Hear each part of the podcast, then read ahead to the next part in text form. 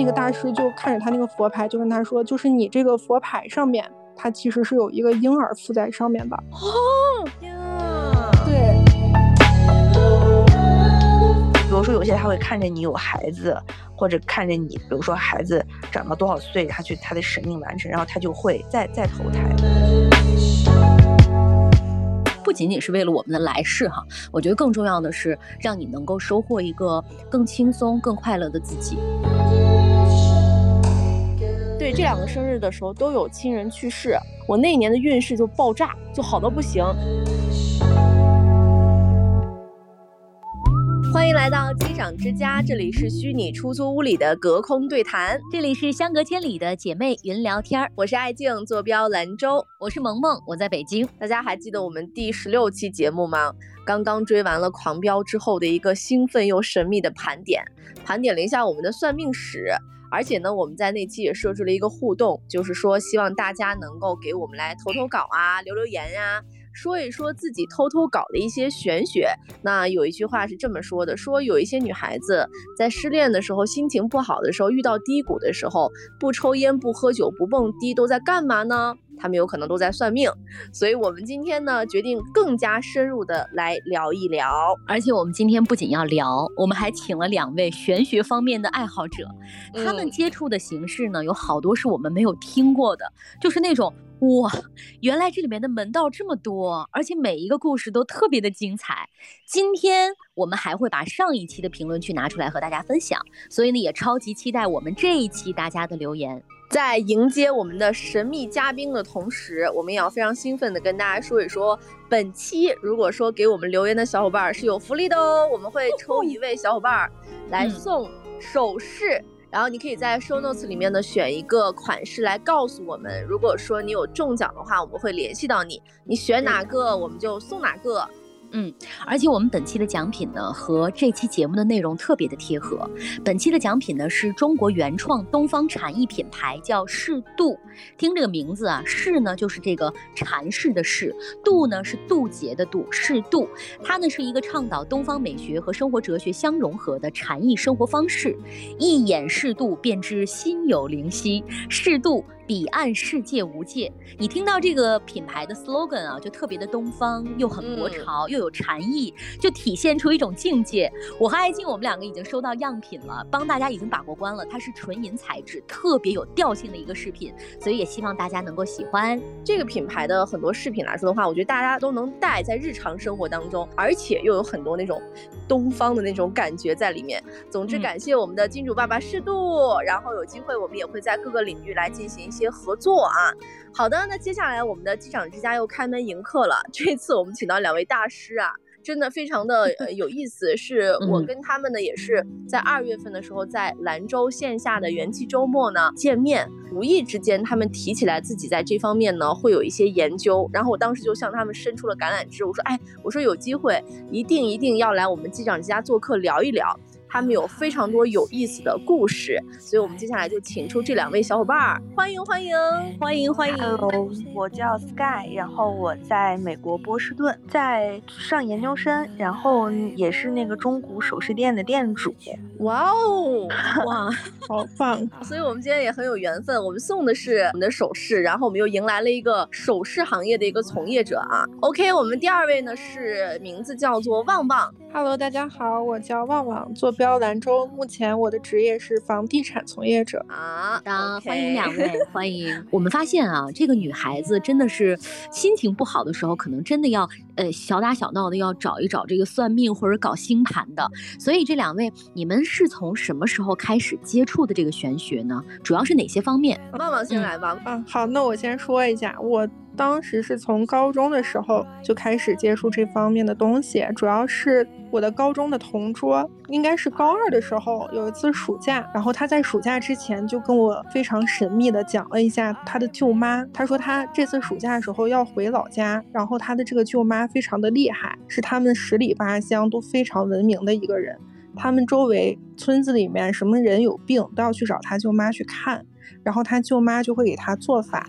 而且他舅妈家里面专门供奉了一个小佛堂，这个佛堂就只有他舅妈可以进，外面人一切人都不可以进去，包括打扫去拜都不可以。然后我当时就是开玩笑跟他说一下，我说那你回去的时候，请你舅妈也帮我算一下，看看我的桃花，看看我的财运怎么样。然后 你上高中就开始对了吗？哎呀天哪，人家高中就要想着运作了，你想想这个理念有多超前。对，但是这两个问题一直贯穿到了我这么大，都还没有搞清楚。嗯，我当时是他问我，他说那你要算的话，你就把你的出生年月日告诉我，我就告诉他了。他暑假回来以后。我就问他，我说你舅妈给我算的怎么样？然后他就开始跟我说，他说我的正财运还比较好，但是我没有偏财运，然后以后会找一个还不错的对象，反正就巴拉巴拉巴拉说了一堆。然后我当时就还是觉得将信将疑，因为我又不知道未来会发生什么事儿。主要是他给我说了一些，就是我从来没有跟他说过的问题。所以从那个时候开始，我其实就觉得算命这个东西还是有点东西在里面的。他说的并不是所谓的我们说那种模棱两可，就是你未来一定会怎么样，或者你桃花还不错，而是他说出了很多具体的一些，比如说啊，你可能在校外有喜欢的人，或者是校外有追你的人啊，然后呢你们会有接触，然后呢这个是你同桌都是完全不知道的，然后你就觉得说，哎。还有点东西，嗯，是的，是的，而且他说出了我的长相，我就觉得非常厉害，哦，所以这个时候就开始入坑了，对对对，就从此以后就遇到自己有些迷茫拿不准的时候，就开始想要找人来给我算一下，哦，OK，很精彩啊，这个高中的时候就开始运作了，Sky 呢，你是从什么时候开始？怎么说？可能出生就开始了吧，因为我的名字。因为我的名字就是我奶奶当时研究易经研究了三个月起的，嗯，然后就包括到后面啊，我经历的这些有些大师呀什么，他们看我名字就说，哎，你的名字是不是找别人起的？我说你怎么看出来？他说这个名字一听就是还是有这个风水的这种层面在里面，就不是一个随便的那种名字。哇。我好羡慕呀，人家，人家这个名字 就很严谨的产生了三个月。我觉得我就是很多人的名字，真的就是感觉随便一起的那种状态。对，其实我觉得名字还是挺重要的。就是我觉得我从小的这个运气还确实还是蛮好的，就是每一步啊，升学呀什么，每一步都算是就是踩在了点子上。哦，对，然后所以你这是祖传的一个玄学体质，是是，像我们对神秘学感兴趣的，基本上就是说八字里有是有华盖的。如果说你八字没有华盖，其实你是不会感兴趣这些问题，就这些这些事。什么叫华盖？我想就是华盖就是食神，就是像桃花，桃花它就是一个神。然后华盖它也是一个神，哦，对，然后包括驿马，这个真的很神奇。我有一年回国，然后当时疫情嘛，你们也知道，回国特别特别麻烦，就是很有可能那个机票啊，就就一直在什么，就是一直在熔断，然后要么就是买不上票，然后当时就都非常 emo，然后我就找我一会儿会讲到那个小姐姐，然后她现在都成了我的御用命理师了，我我有任何问题都会问她。我当时就问她，我说姐姐快快快，我说我我说你帮我看看我能不能。回国，然后他就给我摇了一下，一看就是那个驿马嘛，就驿马星呢，它就是驿就是马字旁驿站的驿，它这个驿马这个神呢，就是会东奔西走的，就这个真的很准。我我看了我们全家人的八字啊，我是有两个驿马的，所以我在国外嘛，然后我老公也是有两个驿马，他也在国外，然后我妹妹有一个驿马，她也在国外，我爸也有，我爸这个工作呢就比较漂泊，但我妈我妈是公务员嘛，我妈就没有驿马。就很神奇，然后我小姨也是公务员，我小姨也没有一马，就他们的工作都是很稳定的这种，基本上就就没有对，然后工作很漂泊，比如就经常出差呀这种，基本上一马星都会都会动的。所以说，如果说你今年，比如说你一马星在几月，你这个月基本上就会去旅游啊，去怎么样？反正基本上我每年回来的那个哪哪一月份回来啊，都是可以显示到的，对，就还挺神奇的。天哪，买个机票也要非常厉害。对我，我好多事都会算一下，因为如果说不好的话，就避免一下嘛。包括比如说机票的日子呀什么的，比如说我六号走、七号走、八号走，然后我就会问一下那个姐姐，我说姐哪个日子走比较好一点，然后她说啊七号七号走好一点，然后我就会买七号。哦，天哪！哦，所以人家的这是我从来没听过的。就像是咱们那天见面嘛，然后不是刚好那天是立春嘛，然后我一般就是在立春那年摇整个一年的年卦，他就会给我分析，比如说你一月份会遇到什么情况，二月份遇到什么情况，然后十月份，比如就说啊，说说你十月份容易长胖，你要少吃一点。会什么？基本上就是，嗯，是比较准的。哪个月，比如说身体不太好，要注意一下作息啊什么的。所以的话，你你就知道到了啊，你一年大概是一个什么方向，然后你就会稍微避免一下。比如说他说你五月不适合出行，那你就不要出行，在家里待着，就这样。那我问你一个问题，你摇这些嗯年卦，或者说你找那个小姐姐，都是需要花钱的吗？后来我们就处成朋友了，因为我当时结婚的时候嘛，我给她包了个大红包，因为就是我其实结婚就是我觉得他起了非常关键的作用。所以你结婚的时候是找这个小姐姐算吗？还是你跟这个小姐姐有什么样的渊源？嗯，就是大二那年，我当时在纽约实习，然后那会儿就挺无聊的。我是学那个高尔夫管理专业的嘛，这个专业呢就也没有什么中国人。然后我当时在一个球场实习，然后那个球场就是在纽约旁边的一个岛，就是他要坐轮渡才可以过去，就整个就是与世隔绝的一个小岛，就人很少，然后就就只有我一个中国人。我当时就特别特别无聊，然后当时就在网上认识了一个小哥，哎，还挺喜欢的。但是我是一个特别理智的人，就是我喜欢之前一定会先做一些攻略，就是说你到底这个人你值不值得我喜欢。我其实先问了我奶奶，因为我奶奶也稍微会看那么一下吧，然后我奶奶就看了一眼八字，我奶奶说，哎，还不错啊，说还还可以，说感觉还可能接触一下。后来呢，我就给我姐妹说，然后我姐妹就给我推荐了一个小姐姐，在微信上我就把我们的那个生辰八字呀发给她，然后她就合盘，然后她就说，哎。说不错哎，说是感觉你俩还挺合适的，说可以接触接触，然后就告诉我们说那年大概会发生什么事儿，最后还真的就灵验了。我们是一八年暑假的时候在网恋嘛，八月份就见面了，然后我们十二月份回国，我们俩就去见家长去了。当时就想订婚，特别冲动，确实太早了。那时候才十九岁，结婚爸妈也不能同意，然后就说那你再处一处吧。后来毕业了以后，他就给我求婚了，然后我们俩就结婚了。哦，所以说你的这个正缘其实就是当时觉就是这个八字特别合的人。对他其实算我初恋，我也是他初恋，然后我觉得还挺蛮不错的。哇哦，这个好厉害啊！我觉得这是可以说是你命格里面带的，就是这个人可能就在这个时间出现，然后可能就是他，然后你可能命里就是这一个人。对，然后我还专门问过那个小姐姐，我说，我说姐姐，什么什么是正缘？如何判断一个人是你的正缘呢？她说正缘是，呃，你跟他在一起特别舒服，然后你也不会觉得有什么，但是你们两个如果分开，你就会觉得，你就会觉得哇，他怎么那么好啊？就是那种白月光那样的存在，就是你会不停的，就是以后你接触的男生，你会不停的跟他去比较，这个就是正缘。哦，我觉得我们大家都扪心自问一下，看看身边到底有没有这样一个人。如果是的话，那可能是你的正缘；如果分手的话，回头找一找。对，就是你每次在接触别人的时候，你都不由得跟一个人去做对比。这种人肯定有啊。那为啥很多人失恋以后或者分手以后觉得就是不能接受？可能就是因为有这样一个觉得还很理想的一个对象，就会不断的对比啊。所以我觉得这个时机很重要，就是因为人家你看，首先遇到的时候比较早，只有十九岁、十八岁这样子，然后遇到了之后呢，又有这么清晰的头脑。对于感情是一个比较慎重的态度，就是这个人他值不值得我喜欢，可能有结果，我才会去投入。我们一生当中应该是会出现好几次，有可能是正缘的时刻，但是都因为我们当时懵懵懂懂，或者对待感情啊、态度呀、没有那么的成熟的时候，就错过了。但人家就给抓住了，你看一把子，一把子抓住。太厉害了，嗯。我就特别好奇的就是，你们两个除了这个八字，是中国特别传统的这一些算命的方式之外，还有哪些？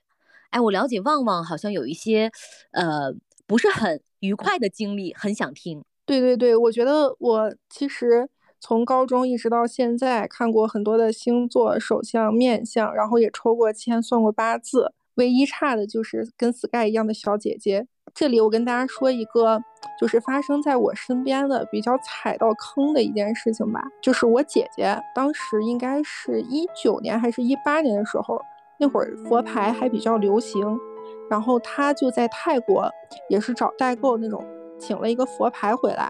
当时应该花了一千多块钱。但是这个佛牌的事情不是重点，重点是他后来就拿到这个佛牌了以后，有一天，嗯，就是他的妈妈也给他介绍了一个，就是说是算的还比较好的一个朋友，然后让他去看一下，因为他那段时间也比较迷茫，然后他就去了。去了以后。那个大师别的什么也没有说，看到他的第一眼就跟他说：“他说你身边现在有一个婴儿，这个好恐怖啊，就是有点恐怖的那种。因为他当时是单身，他也没有怀过孕、打过胎那种，他怎么可能会有一个婴儿呢？就一下子把人就汗毛就竖起来了。那个大师就看着他那个佛牌，就跟他说：就是你这个佛牌上面。”它其实是有一个婴儿附在上面的哦呀，对，所以这个佛牌真的不能瞎请哎，当然了，当然要一定要慎重的。对，然后我姐当时也很害怕，那大师你看一下怎么办？然后那个大师就说，呃，两千块钱做一场法事化解一下。所以你遇到这种事情的时候，你觉得信还是不信？就是你如果不相信的话，你就会一直想，我这个佛牌上面就是会有一个婴儿，然后他就会一直跟着我，他会影响我的运势，他吸取我的阳气，就我就会被他影响。但是你信了吧，你就要花这两千块钱去做一场法事去化解它。所以他当时就是还是花了两千块钱。那个大师说是送走了，但是你这个东西也没有办法去验证。对，哦。这个就真的是，就让我回想起来，其实我在上一期节目的时候，我不是讲到我找我朋友圈的一个导游在泰国，不是给我远程见了一下大师，算了一下吗？其实当时我们在去泰国的那个旅程当中，就听那个导游讲了非常非常多，就是各种明星什么养小鬼啊，然后请佛牌，这可能都是普通人干的事儿了。还有就是像什么狐仙啊，包括下降头啊，等等等等一系列事情。就听的人真的是目瞪口呆，当然也是就是半真半假、半信半疑吧。听到身边人有这种情况的时候，还是觉得说挺恐怖的。包括到现在都能在朋友圈看到，还有很多人会做这种异地的业务，就有可能他是在泰国呀，或者在哪个地方呀，然后你可以给他给钱，让他去做什么东西。但我觉得对于我们不太了解的文化啊，真的。你不是很全面，你想你连中国这些都搞不清楚，你万一触碰了什么外国的什么禁忌啊什么的，我觉得真的会遭到反噬，那个就很可怕了。哎，我想问一下 Sky 啊，就是刚才你特别坚定的说佛牌不可以乱请，就是为啥？嗯，泰国佛牌它是分为这个正牌和阴牌的，正牌它就是请的一些神呀什么的，阴牌它就是请的就是阴灵呀。他就是阴灵呀，他那些小孩就全部都是那些堕胎呀，那那些小孩就是请他们，然后要把他们带在身上，而且就是他这个是有很多讲究，就是首先你在同房的时候是肯定是不能带的，还有比如说洗澡的这些时候也也是不可以带的，然后你要给他们上香，就刚开始你可能只是需要呃嘴里念叨念叨，后来你的愿望被实现了，对，然后他的这个小孩的要求会越来越多，他刚开始也许只是想让你念叨念叨，因为那些小孩嘛，他是什么原理呢？它其实就是用小孩的这个，你们也知道，就是这个尸体还有石油啊，还有一些什么成分一起炼造而成。小孩的这个愿力是很强的，因为什么？因为就是他没有被生下来，然后他就是本来就很有愿力，他就没有得到关爱，所以他刚开始要的只是一个一个爱，就是他只是需要一个主人，每天念叨念叨，他说哎呀乖呀什么的。但是后来，当你的愿望。被实现了以后，他会要求的越来越多。再往后来，可能你要给他烧纸呀，每天吃饭的时候要给他盛一碗饭放到旁边，然后把筷子呀什么的。嗯。然后再往后来陪他玩儿。对，你要陪他玩儿。再往后面就是你就会用你的，比如说你的身体、你的健康去跟他交换，或者是你父母的健康呀什么的。我身边我也听到这种例子，就是说有一天妈妈妈妈突然就就就不行了，结果就是这个小孩儿捣的鬼。所以这个真的不能乱进，而且我其实始终相信这个能量守恒原则的。你这一生的你的这个财富呀、健康呀什么，都是有一个指数的，对，都是有定数的。你这个只不过是在是在消耗你未来的福报。就比如说你现在，你现在比如说挣一百块钱，然后你一下子挣了一千，你觉得好像你发财，但其实你你损耗的是你未来的福报，或者就是说你财富。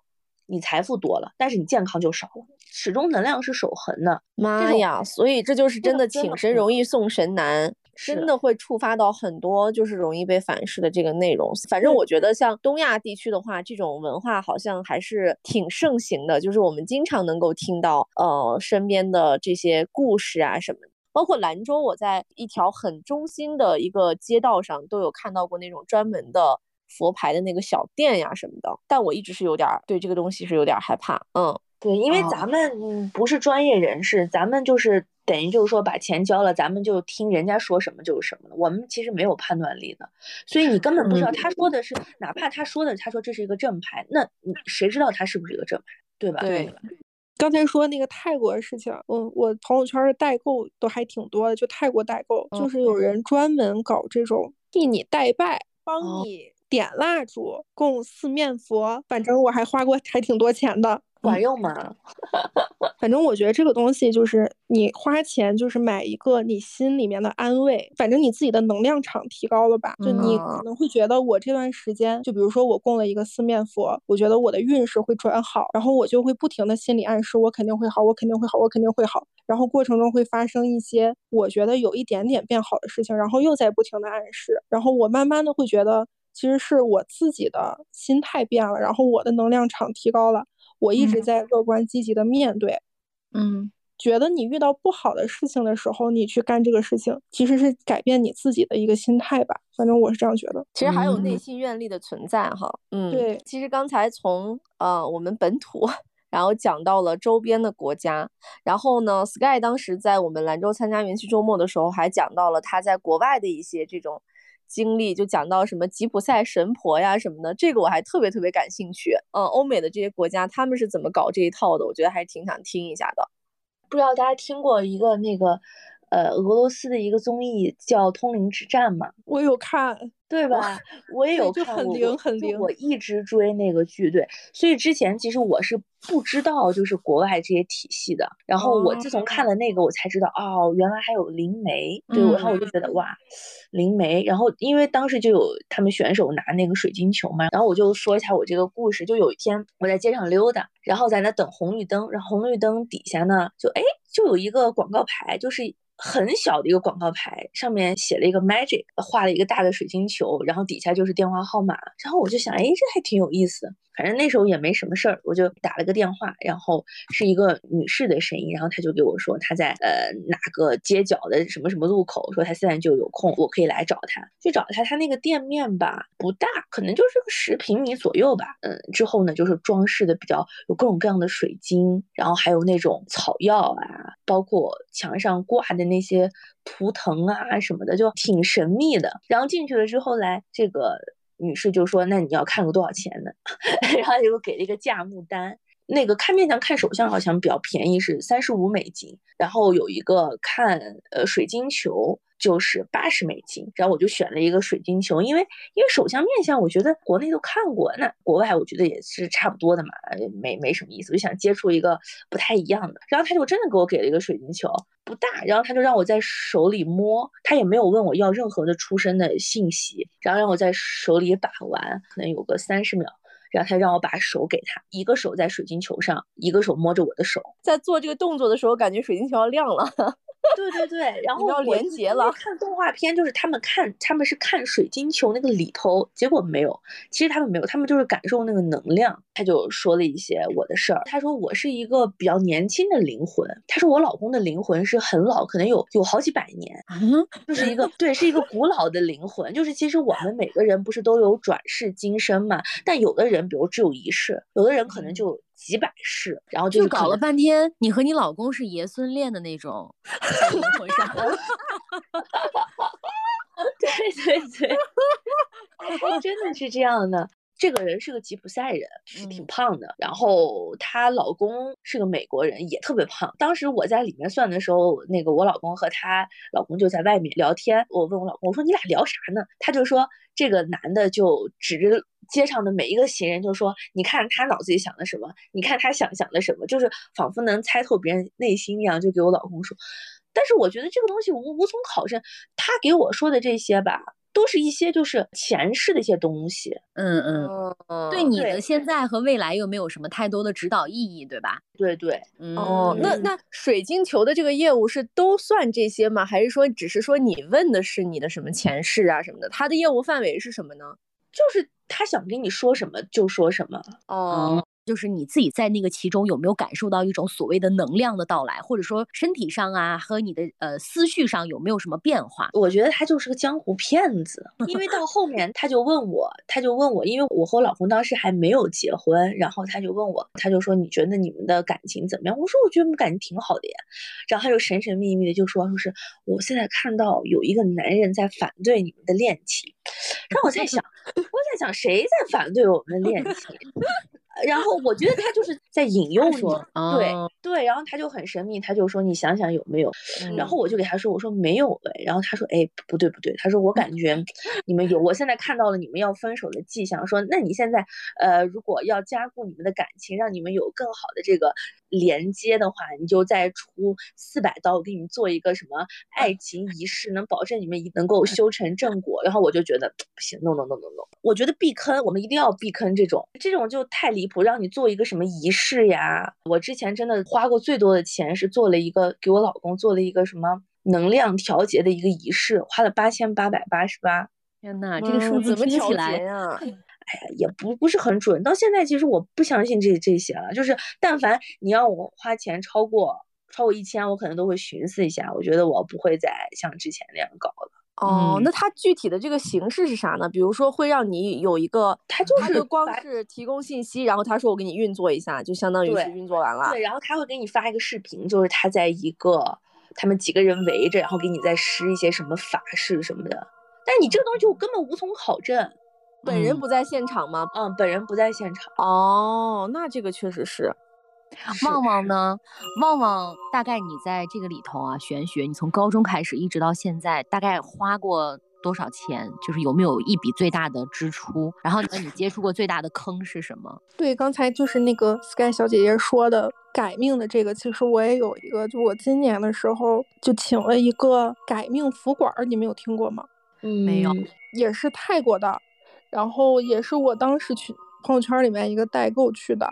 然后我才了解到，就是龙婆宋本，他可能是一个泰国比较厉害的大师，然后他就有一个专门的东西，叫叫改命符管，就他把你的生辰八字要过去了以后，他有一个命盘，然后把你的八字里面缺的东西，就按照符的那种在那个命盘上面刻上，然后就相当于把你的八字给补齐了，就把你的各种什么运势。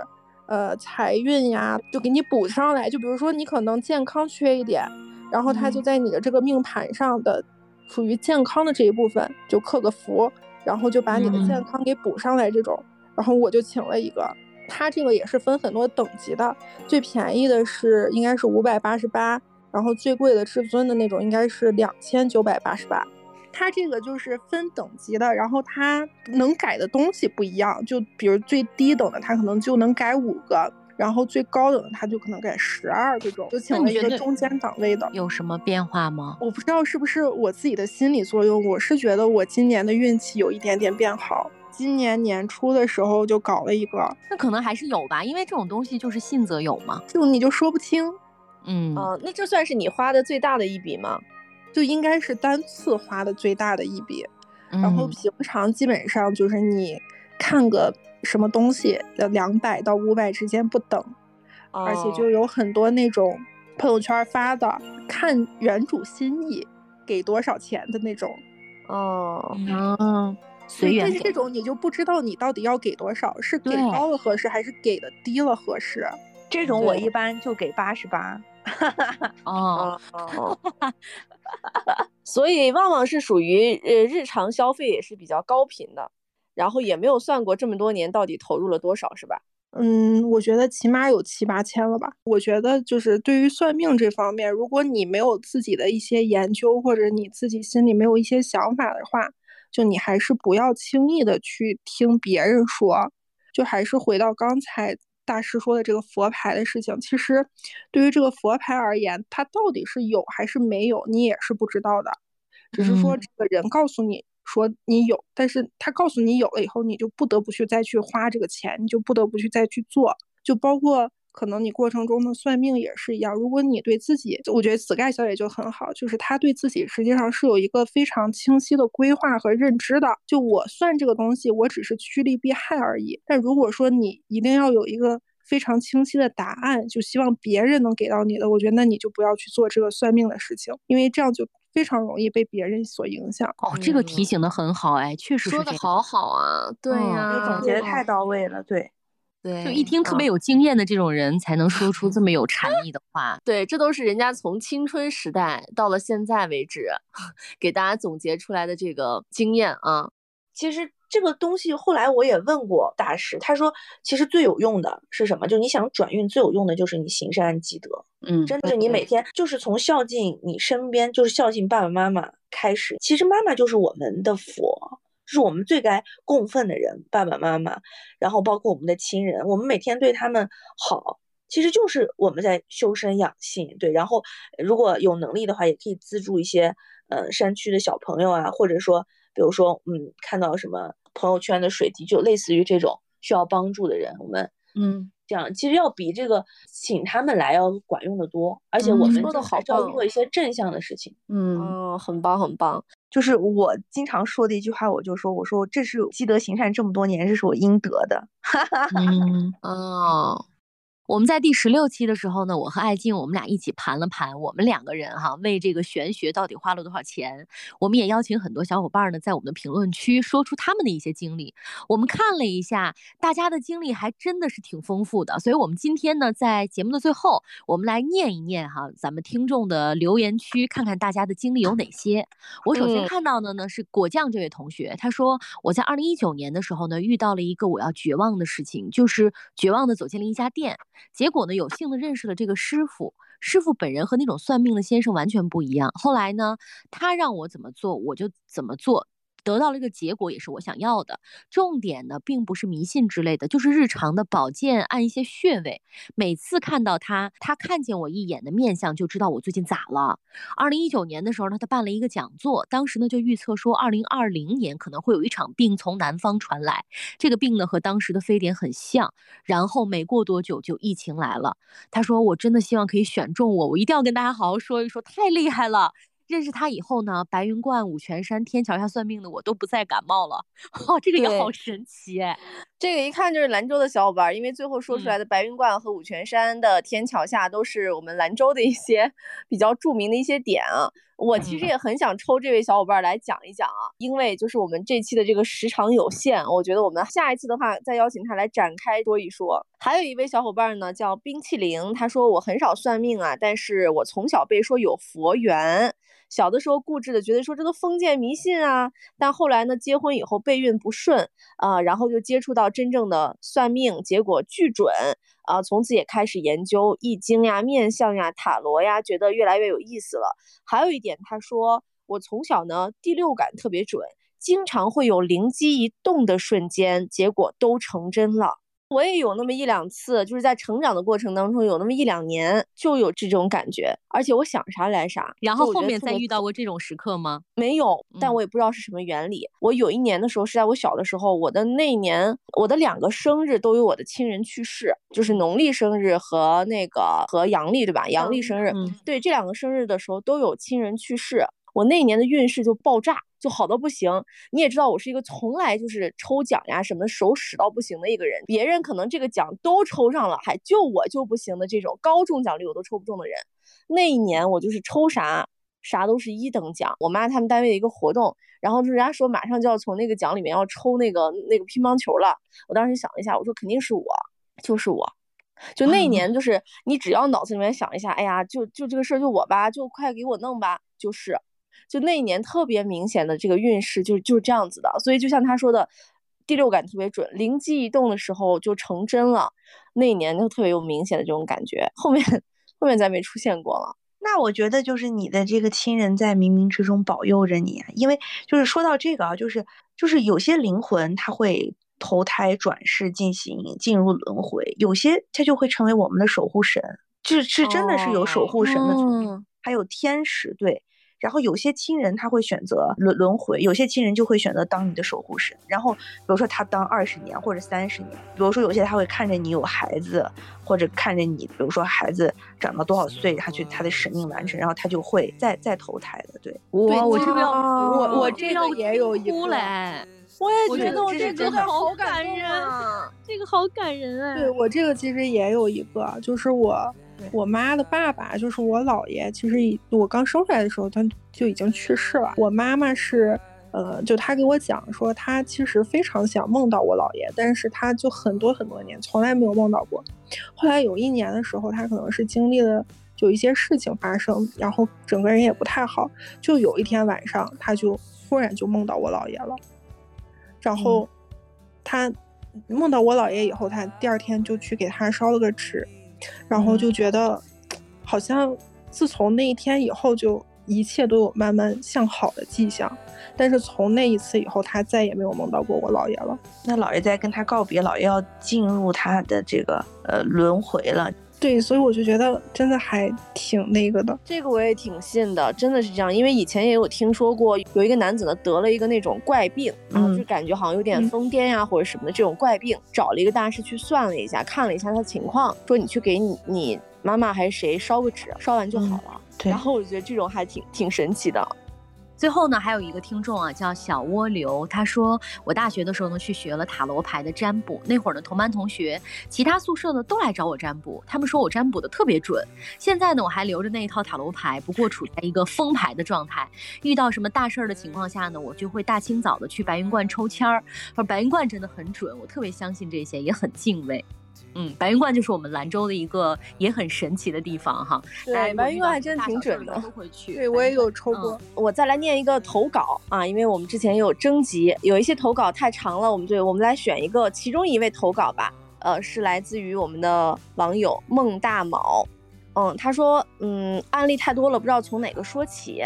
八字研究了很多年，然后起初学这个是为了了解自己，后来呢还找了一个台湾的老师学过六爻，上到中阶班了。